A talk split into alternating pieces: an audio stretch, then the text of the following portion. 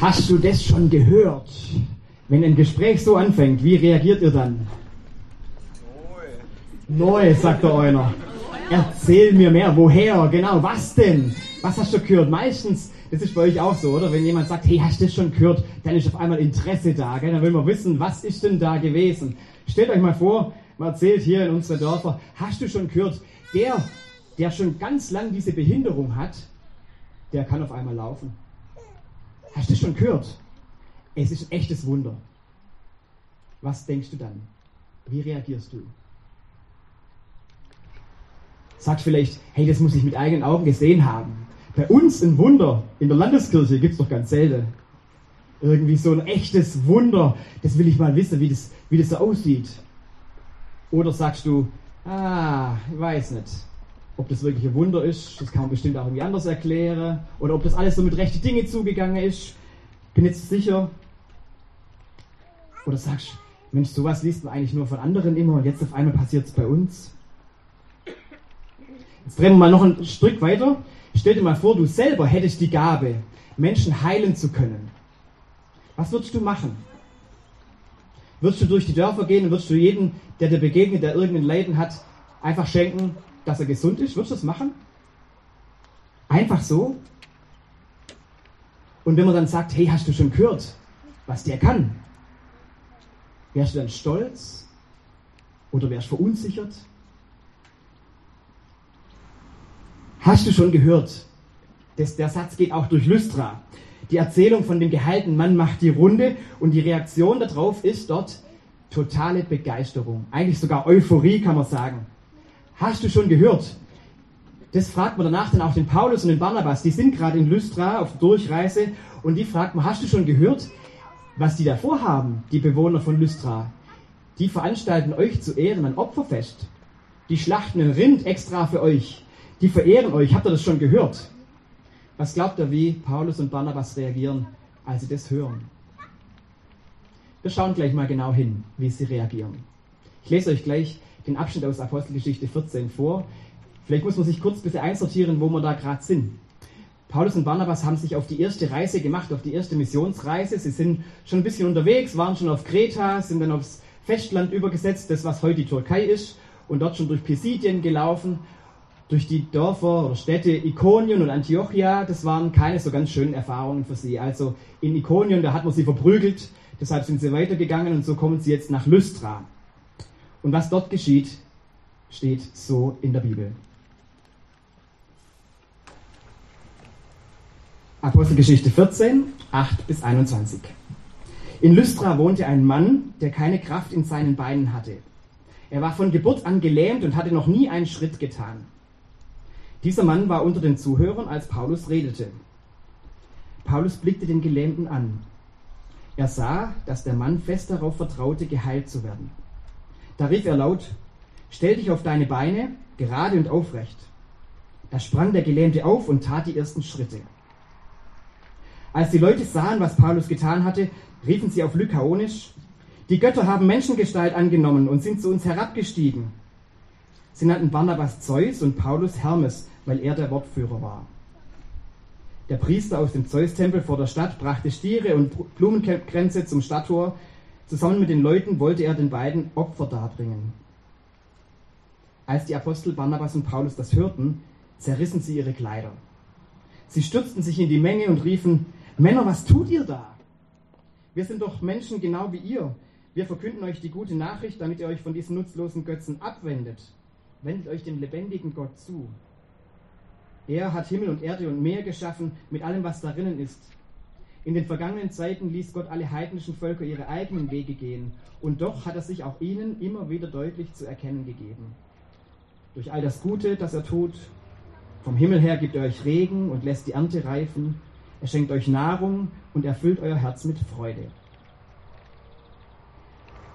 Doch selbst mit diesen Worten konnten Paulus und Barnabas die Leute kaum davon abhalten, ihnen Opfer darzubringen. Aber dann kamen Juden aus Antiochia und Ikonion. Sie brachten die Menge auf ihre Seite und steinigten Paulus. Dann schleiften sie ihn aus der Stadt hinaus, denn sie hielten ihn für tot. Doch als sich die Jünger um ihn drängten, stand er auf und ging in die Stadt zurück. Am nächsten Tag machte er sich mit Barnabas auf den Weg nach Derbe. In Derbe verkündigten Paulus und Barnabas die gute Nachricht und konnten viele Jünger gewinnen. Dann machten sie sich auf den Rückweg und kamen über Lystra und Ikonion schließlich wieder nach Antiochia. Ein Wort des lebendigen Gottes für uns gegeben.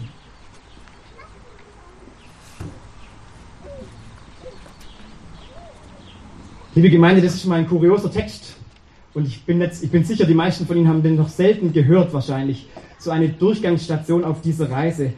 Und ich finde es spektakulär oder das Kuriose an diesem Text ist, dass die Heilung von dem gelähmten Mann, je länger dieser Text geht, eigentlich immer mehr zur Randgeschichte wird. Erst zur, zur Nebensache eigentlich. Viel spektakulärer sind die Reaktionen darauf, auf, diese, auf dieses Wunder, das da passiert. Ich habe meiner Sommerpredigt die, Überschrift gegeben, vergöttert und verworfen, weil das da beides so dicht beieinander liegt, weil es die Reaktionen sind, der Hype und der Hass. Das, was beides Paulus erleben muss und Barnabas, das liegt da so dicht beieinander. Die beiden stehen da irgendwie zwischendrin, zwischen Jubel und zwischen Steinigung. Sie müssen ihre Klamotten zerreißen, so als ob sie zeigen wollen, ähm, wir sind ganz normale Menschen, so wie ihr, das sind keine Götter. Das ist eine Geste der Klage, der, der Entrüstung. Und genau das sind sie, entrüstet über das, wie die Leute reagieren, was die da machen. Ich fand die Geschichte deshalb spannend, weil ich finde, dass diese Situation in Lystra gar nicht so fern ist von unserer Situation heute, von unserer Zeit heute. Auch heute gibt es, dass Menschen vergöttert werden, auf Sockel gestellt werden, fast schon angebetet werden und dieselben werden kurze Zeit später wieder wie verworfen. Schon erstaunlich, finde ich, in unserer Zeit, wenn man es manchmal so mitkriegt, wie wieder über Menschen geredet wird. Gesteinigt werden sie zum Glück nicht, aber verunglimpft werden manche dann schon oder medial irgendwie oder psychisch zerstört. Hype und Hass, das ist durchaus auch ein Merkmal, das man heute finden kann in unserer Zeit. Das können vor allem öffentliche Personen, da kriegt man das halt mit, gell? wenn es mit öffentlichen Personen passiert, dann geht es durch die Medien und dann kriegt man es mit. Also als Politiker kann einem das zum Beispiel passieren, dass man erst hochgelobt wird und dann aber kurze Zeit später wieder von allen kritisiert und verworfen wird. Oder Aktivisten kennen das auch. Greta Thunberg, von den einen wird sie zum Halbgott stilisiert, von anderen wird sie abgelehnt und bekämpft bis aufs Blut. Sportler kennen das auch. Ja. Im einen Moment sind sie die Allerbesten und sobald es mal nicht so läuft, werden sie wieder so dermaßen verworfen, dass es kaum, ich kaum vorstellen kann, wie, es, wie schnell das hintereinander geht. Oder Schauspieler. Ich habe diese Woche, gestern habe ich im Radio gehört, von dem Schauspieler Kevin Spacey, falls ihr den kennt. Da war es auch so. Der war ein ganz gefeierter Schauspieler, war, hat so eine berühmte Serie mitgespielt, die ganz, ganz hoch gelobt worden ist. Und dann ist ihm durch die MeToo-Bewegung ist ihm da eine, ein, ein, ein, Sexualdelikt angeheftet worden und er ist verworfen worden, von allem in der Öffentlichkeit niedergemacht worden, hat einen Gerichtsprozess durchstehen müssen und jetzt diese Woche ist er freigesprochen worden. Aber da kann man sich schon auch mal Gedanken machen, was das, wie, wie man damit so, wie man damit umgeht, gell? dass man erst einen so total hyped und hochjubelt und dann auf der anderen Seite wieder so so verwirft, ist beides eigentlich nicht angemessen. Also in dem Fall war es es jedenfalls nicht. Und auch bei uns in der Kirche gibt es solche Dinge manchmal. Wenn euch der Name Olaf Latzel etwas sagt, vielleicht habt ihr ihn schon mal gehört, das ist ein, ein Pfarrer in, in Bremen, der hat einmal in einem Kurs was gesagt gegen die Queer Community oder gegen, die, äh, gegen das, wie man mit Homosexuellen umgeht. Und deshalb wird er von den einen hochgejubelt und gefeiert, wie in, in Star, wo gesagt wird, endlich sagt es mal einer und er wird als Beispiel dahergenommen für, für das, was gesagt werden soll. Und von den anderen wird er bekämpft und verworfen. Also auch in der Kirche gibt es dieses Phänomen, dass es ganz, ganz schnell äh, gehen kann, ganz nah beieinander liegt. Oder jetzt vor ein paar Wochen, vielleicht habt ihr die Diskussion mitbekommen um die Abschlusspredigt auf dem Kirchentag. Auch da war das Thema Queer ein, ein, Thema und da war es auch so ein bisschen von den einen gefeiert, von den anderen total verworfen. Also auch wir in der Kirche haben das, kennen das Phänomen durchaus. Schon erstaunlich. Vielleicht ist es auch ein bisschen geschuldet, dass wir in den Medien, mit den Medien heutzutage jeder auch zu, zu allem was sagen kann, seine Meinung sagen kann und dann wird eben alles sehr schnell sehr groß gemacht oder eben dann auch wieder sehr schnell zerstört. Vielleicht gucken wir mal ein bisschen, wo da die Gründe herkommen in Lystra. Da wird der Hype ja gepusht von diesen Tempelpriestern, die es da gibt, die, die diesen Opferkult für die griechischen Götter betreiben. Und wenn man ein bisschen genauer liest, dann kann man rauskriegen, es gibt so einen Schriftsteller, Ovid heißt der, ein römischer Schriftsteller, der erzählt, dass man damals in Lystra und in dieser Gegend eine Sage ähm, kultiviert hat, dass die bekannt war, eine, eine Sage, wo es darum ging, dass die Götter Hermes und Zeus in Menschengestalt nach Lystra gekommen seien und sie seien aber nur von einem alten Ehepaar aufgenommen worden. Philemon und Baucis, die waren die gastfreundlichen Menschen Lystra, alle anderen nicht und daraufhin hätten diese Götter alle anderen umgebracht. Und diesen Fehler will man ja nicht zweimal machen. Dass daher so ein bisschen die Angst kommt, oh je, es ist einmal schon schief gelaufen und deshalb soll es nicht nochmal passieren, deshalb jubeln wir lieber ein bisschen zu, fair, äh, zu viel und ähm, machen die, die zwei, von denen wir, die wir für Götterfiguren halten, umso größer. Könnte sein, dass es im Hintergrund steht, diese Angst, diesen Fehler nochmal zu machen, weil das einfach damals präsent war, diese Sage. Vielleicht spielt auch eine Rolle, dass die heidnischen Götterkultpriester äh, das auch nutzen wollten für ihre Anliegen. Ja, dass man ihren Kult eben groß macht. Jetzt ist da ein Wunder passiert, warum soll man das nicht nutzen für die eigenen Interessen, dass man da eben eine, eine heidnische, ja, einen heidnischen Kultopferfest draus macht. Ich denke, vor allem liegt der Grund aber darin, dass die Menschen in Lystra es gar nicht anders kannten. Heidnischer Götterkult war das, wie sie ausgedrückt haben, was ihnen wichtig ist und was nicht. Die kannten den Gott nicht, von dem Paulus und Barnabas erzählen. Das war ihnen völlig unbekannt. Sie wussten es gar nicht anders.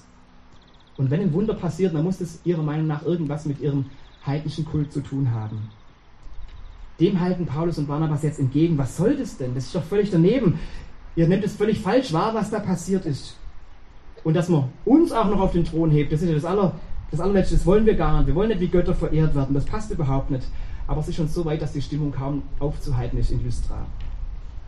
Und dann wird es ja noch spektakulärer, denn kurze Zeit später kippt das Ganze in die andere Richtung. Ich weiß nicht, ob das dann die Verunsicherung darüber ist, dass die beiden sich nicht als Götter feiern lassen oder ob es dann die, der Einfluss ist von den strengen Juden aus Ikonien, aus in Antiochia, die dann da die Stimmung aufwiegeln und gegen sie wenden und das dann so, sogar dazu führt, dass die beiden oder dass der Paulus gesteinigt wird. Ist doch ganz schön heftig. Gerade noch gejubelt, als Götter verehrt, Dankfeste gefeiert und dann kurze Zeit später wird er gesteinigt. Schon erstaunlich, zu was sich Menschen so aufwiegeln lassen. Höchst erstaunlich. Hype und Hass sind beides völlig überzogene Reaktionen, radikale Reaktionen, weil man einen völlig falschen Fokus gehabt hat auf das, was da passiert ist. Man hat es mit völlig falschem Blick wahrgenommen. Und ich finde, es passt schon auch ein bisschen heute zu unserer Zeit, wo man auch oft eine Blindheit hat für die Sache, um die es eigentlich geht. Und dann geht es aber ganz schnell, dass was gehypt wird oder auch verworfen wird. Das gibt es auch Ängste, die uns panisch werden lassen, ohne dass man vielleicht mal auf den Grund geht, wo, wo denn diese Angst herkommt oder was denn da eigentlich dahinter steht. Da gibt es auch Kulte, die gefeiert werden um Personen, die nicht nur den Personen schaden, sondern auch dem Allgemeinen, dem Miteinander. Und wenn dann noch ein bisschen Sensationsgier dazukommt, dann werden solche Stimmungen irgendwie kaum noch so, dass man sie einfangen kann. Und dann finden wir auch eine Sache aus Lystra heute bei uns in unserer Zeit, uns meiner Meinung nach, nämlich, dass man, je weniger man Gott kennt, desto mehr macht man Dinge zu Göttern. Je weniger man Gott kennt, desto mehr vergöttert man andere Dinge, setzt andere Dinge an die Stelle Gottes und tut so, als wären die Gott. Ich glaube, das kann man in unserer Zeit schon auch beobachten und das finde ich ein bisschen die Gefahr oder Herausforderung unserer Zeit, dass wenn Gott vergessen wird, wenn man ihn nicht mehr kennt, dann werden einfach andere Dinge an Gottes Stelle gesetzt.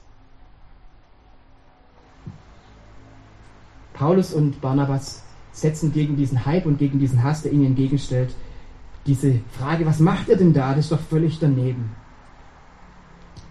Manchmal muss man dem was entgegensetzen. Auch dem, was danach kommt, da gibt es ja so einen, diesen religiösen Fanatismus, der brutal gegen alles vorgeht, was in der eigenen Glaubensweise entspricht. Auch den kann man heute in gewisser Weise manchmal finden. Und auch da, da finde ich es besonders schön, dass bei dieser Steinigung, ähm, dass da steht, sie halten ihn für tot und dann steht er auf und geht wieder zurück. Totgesagte leben länger, sagt man bei uns manchmal. Und uns als Kirche geht es manchmal auch so. Uns sagt, hält man auch schon fast für tot manchmal, hat man so den Eindruck. Aber das finde ich ganz schön ermutigend in dieser Geschichte, dass Gott da noch ganz andere Möglichkeiten hat. Selbst wenn man denkt, naja, das ist alles schon vorbei, steht da wieder einer auf. So wie der Lahme aufstehen konnte, so darf der Paulus auch aufstehen und geht wieder zurück. Als Verkündiger. Was können wir lernen von dieser Geschichte? Ich möchte uns zwei Dinge mitgeben. Es ist ja schon heftig, was der Paulus da erlebt auf seiner ersten Reise. Und ehrlich gesagt wundert es mich ein bisschen, dass er nicht seine erste Missionsreise sofort wieder abbricht und sagt, ich habe es probiert, aber wenn das so, wenn das so weitergeht, dann mache ich das nicht äh, weiter, dann gehe ich wieder heim. Im einen Ort wird man verprügelt, im anderen Ort wird man gesteinigt. Also das ist ja wirklich nicht das, was man sich so wirklich antun muss. Aber vielleicht müssen wir ein bisschen genauer hingucken, was der Paulus denn eigentlich gemacht hat. Denn wir können von ihm lernen, wie man Glaube auch heute bezeugt. Auch heute in einer Zeit von Hype und Hass, von Vergöttern und Verwerfen. Wenn man mal genau hinguckt, was der Paulus da eigentlich gemacht hat, dann fängt es damit an, dass er nichts anderes gemacht hat, als von Gott zu erzählen. Und dann sieht er da diesen einen Mann vor sich sitzen, der Lahme, der noch nie gelaufen ist. Und damit beginnt es eigentlich. Er sieht den. Er schaut nicht einfach über den weg. Er guckt auch nicht verächtlich von oben auf den herab, sondern er sieht den mit seiner Geschichte, mit seinem Leiden. Und dann sieht er noch was ganz Wesentliches in diesem Mann, nämlich, vielleicht habt ihr es gemerkt, als ich die Geschichte gelesen habe, da stand drin, er sieht, dass der Mann einen Glauben hat, dass er das feste Vertrauen hat, dass er geheilt werden kann. Das sieht der Paulus. Er sieht ein bisschen Glaube, der ist ganz anders wie sein Glaube. Ganz anders, er kennt gar keinen, der weiß nichts von Jesus groß, der weiß noch gar nichts von dem jüdischen Hintergrund, der erkennt diesen Glauben, den Paulus predigt, nur ganz, ganz kleines bisschen. Und trotzdem sieht er Paulus, dass da ein Glaube ist, ein Vertrauen, dass er geheilt werden kann von Gott. Und das reicht dem Paulus. Daran knüpft er an. Und dann macht er eigentlich nicht mehr, als diesem Mann zu sagen, hey, wenn du doch schon glaubst, dann vertrau doch diesem Glauben und trau diesem Glauben zu, dass er auch eine Wirkung hat in deinem Leben, dass er eine Veränderung macht in deinem Leben. Mehr machte Paulus nicht. Er weist den Mann auf seinen Glauben hin, den er schon hat. Dass da was draus entstehen kann. Kein, keine Heilformel, kein Glaubenstest, keine Bekenntnisforderung, dass er sich doch erstmal zu Jesus bekennen müsste oder sowas. Paulus weist nur auf den Glauben hin, den er findet. Und liebe Gemeinde, das ist was, was ich, von heut, was ich heute lernen kann von Paulus. Man kann hinschauen, man kann Menschen wahrnehmen, mit dem, was sie belastet, mit dem, was sie mitbringen, mit dem, woran sie leiden. Und wenn man dann den Glauben erkennt, dieses Vertrauen in Christus, dass, dass man geheilt werden kann, dass was anders werden kann, dann braucht man gar nicht mehr machen, als einfach nur darauf hinzuweisen und zu sagen, mach doch mal. Wenn du den Glauben schon hast, dann vertraue in deinen Glauben und lass Jesus mal machen. Mehr ist gar nicht. Das ist so eine Mini-Predigt, aber so eine wirkungsvolle Predigt. Ich glaube, dass wir heute auch Menschen sehen können, die Gott uns in den Weg stellt.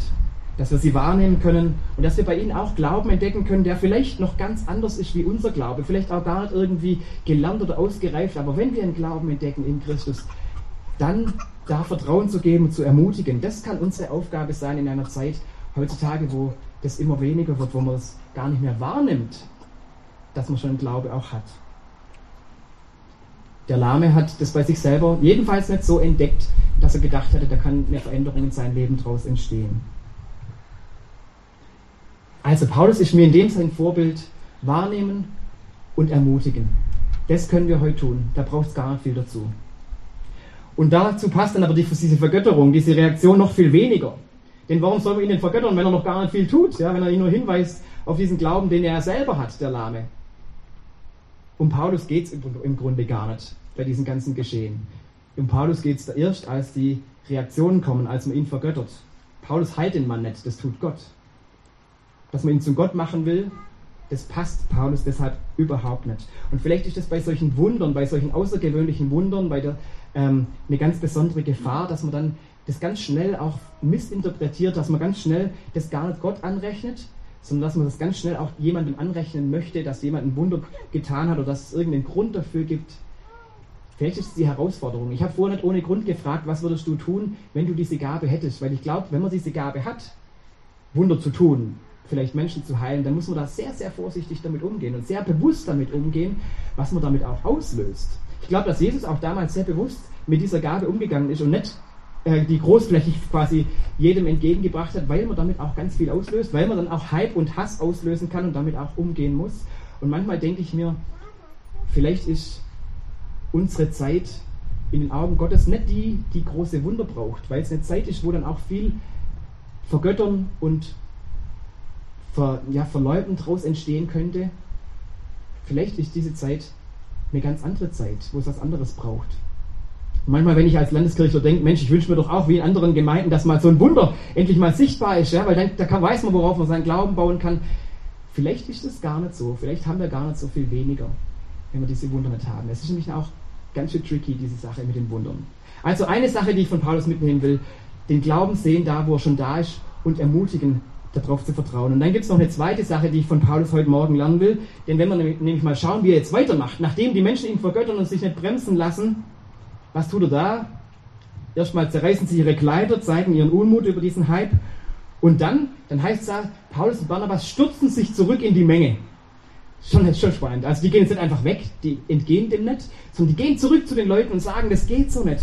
Das ist nicht das, was wir wollten. Wir wollten ja keinen heidnischen Kult aus diesem Wunder entstehen lassen. Und dann, dann predigt er.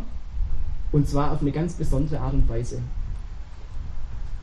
Wenn man jetzt eine homiletische Ausbildung hat, denkt man, hey Paulus, du könntest doch jetzt clever machen. Das sind lauter Menschen, die sagen, wir feiern Götter, die Menschen geworden sind. Ja, dann könntest du doch eigentlich sagen, liebe Leute, ich erzähle euch mal von einem Gott, der wirklich Mensch geworden ist. Und du könntest von Jesus erzählen. Und du könntest die ganze Geschichte ausbreiten. Und du könntest genau an dem anknüpfen, was die Leute sowieso schon denken. Auch in ihrem heidnischen Kult ist offensichtlich das möglich, dass Götter Menschen werden. Ja, das ist doch die Steilvorlage für eine Predigt. Tut er aber nicht.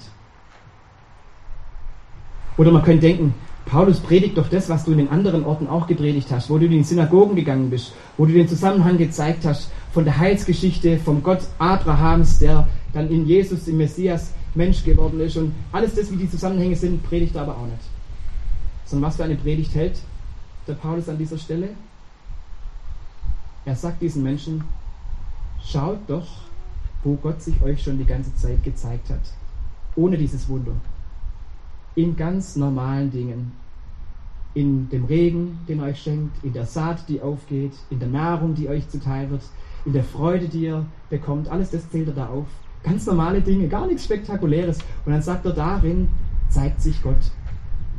Und auch wenn, er, wenn Gott die heidnischen Völker ihre eigenen Wege hat gehen lassen, auch da hat er sich schon euch immer gezeigt. Er war schon immer da, er war schon immer präsent, er hat sich schon immer euch offenbart. Schaut nur dahin, auf das Normale, auf das Alltägliche, das wenig Spektakuläre. Dort findet ihr Gott. Das ist seine Predigt. Liebe Gemeinde, das ist was, wo ich von Paulus lernen möchte sucht, Paul, sucht Gott nicht im Extremen, sondern dort, wo er sich konstant offenbart, auch wenn es viel weniger spektakulär ist. Vielleicht predigt es Paulus uns auch ein Stückchen, wenn wir uns wünschen, so ein Wunder zu erleben. Und den Wunsch haben wir natürlich manchmal, auch mit Recht, und das ist ja auch schön. Aber gerade wenn ich denke, warum haben wir so wenig Wunder bei uns in der Landeskirche, wäre doch gut. Ja, vielleicht ist es gerade auch gut, die nicht zu haben, weil wir dann Gott im Alltäglichen mehr entdecken. Weil wir den Blick dann haben, wo Gott sonst überall sich zeigt. Weil wir das vielleicht sonst aus dem Blick verlieren würden wo Gott im ganz normalen, im Alltäglichen ist. Und deshalb ist mir so wichtig immer, dass man hier, wenn man im Gottesdienst was erzählt, es müssen keine spektakulären Geschichten sein, sondern manchmal ist es am schönsten, wenn es die ganz normalen Geschichten aus dem Leben sind, weil Gott sich uns da präsentiert und zeigt. Und da haben wir Gott. Wir schätzen es vielleicht manchmal nicht so hoch wie ein spektakuläres Wunder, aber wir sehen da Gott. Vielleicht ist das die Predigt, die unsere Zeit braucht. Eine Zeit, wo Hype und ähm, und Hass schnell mal äh, irgendwie aufgebaut werden, brauchen wir vielleicht den Blick, wo Gott im ganz normalen, im alltäglichen, im vielleicht langweiligen trotzdem da ist. Vielleicht könnt ihr das auch den Menschen weitergeben, die Gott uns an die Seite stellt. Findet Gott im Alltag, da wo, wo er sich euch schon lange gezeigt hat, auch wenn er noch nicht entdeckt habt. Ich wünsche uns jedenfalls einen Glauben, der nicht gehypt ist, nicht einen aufgeputschten Sensationsglauben, sondern einen, der Gott sucht und findet im ganz normalen Leben. Und zum Schluss, spannend ist dieser, dieses Ende von dieser Geschichte für mich auch. Da hat Paulus gerade die Steinigung überlebt. Und was macht er als nächstes? Er geht zurück in diese Stadt hinein. Könnte aber anders hingehen. Aber er geht zurück zu den Leuten. Und dann gehen sie erstmal nach Derbe, er und, und Barnabas, verkündigen dort anderen Menschen. Und was macht er als nächstes? Er geht zurück den Weg, wieder nach Lystra, wieder nach Ikonion, wieder nach Antiochien. Dort, wo man ihn gesteinigt hat, wo man ihn verprügelt hat, dort geht er wieder hin. Hätte auch einen anderen, einen anderen Weg nehmen können. Aber er, ihm ist es wichtig, dass er diesen Leuten nochmal begegnet, dass er da äh, wieder auftaucht. Ganz schön mutig. Diesen Mut kann man lernen. Diese Liebe zu den Menschen dort. Gar nicht nachtragend zu sein, sondern hinzugehen und sie auf Gott hinzuweisen, da wo sie ihn entdecken können. Das dürfen wir mitnehmen. Amen.